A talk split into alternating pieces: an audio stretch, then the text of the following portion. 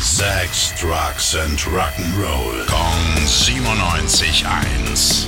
Rock News. Schönen guten Morgen, Milena. Was Gut. gibt es Neues? Guten Morgen, Billy. Ja, vor zwei Wochen, ungefähr knapp zwei Wochen, habe ich ja erzählt, dass eine Zeitung berichtet hat, wer jetzt der neue Drummer von den Foo Fighters wird. Kann mich noch erinnern. Ja? Sehr gut, genau. Da gab es die Spekulation, dass Pearl Jam-Drummer Matt Cameron es wird.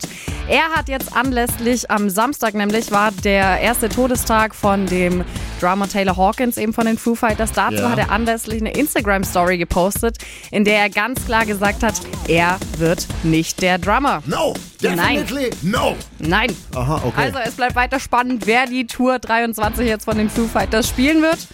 Wir sind gespannt. Dankeschön, Milena. Rock News. Sex, Drugs and Rock'n'Roll. Jeden Morgen 9 um kurz vor 8 in der Billy Billmeyer Show. Kong 97.1. Frankens Classic Rock Sender.